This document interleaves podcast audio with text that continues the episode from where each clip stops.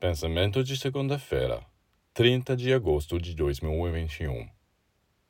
Se você fala sem pensar, sem pesar suas palavras, você é como um homem que se diverte jogando fósforos flamejantes em todos os lugares de seu caminho. Naturalmente, isso provoca incêndios. E mesmo que você peça desculpas, oh, eu não quis dizer isso, desculpe, é tarde demais. Já as casas ao seu redor estão queimando, elas estão em cinzas. E é assim que você ajuda as forças das trevas em seus esforços destrutivos.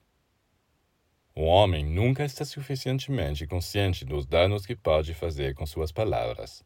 Se você procurar a origem de mal-entendidos, discórdia e conflitos entre humanos, você verá que, na maioria dos casos, é discurso Alguém que falou indiscriminadamente, sem um objetivo determinado, pelo prazer de falar, para se tornar interessante.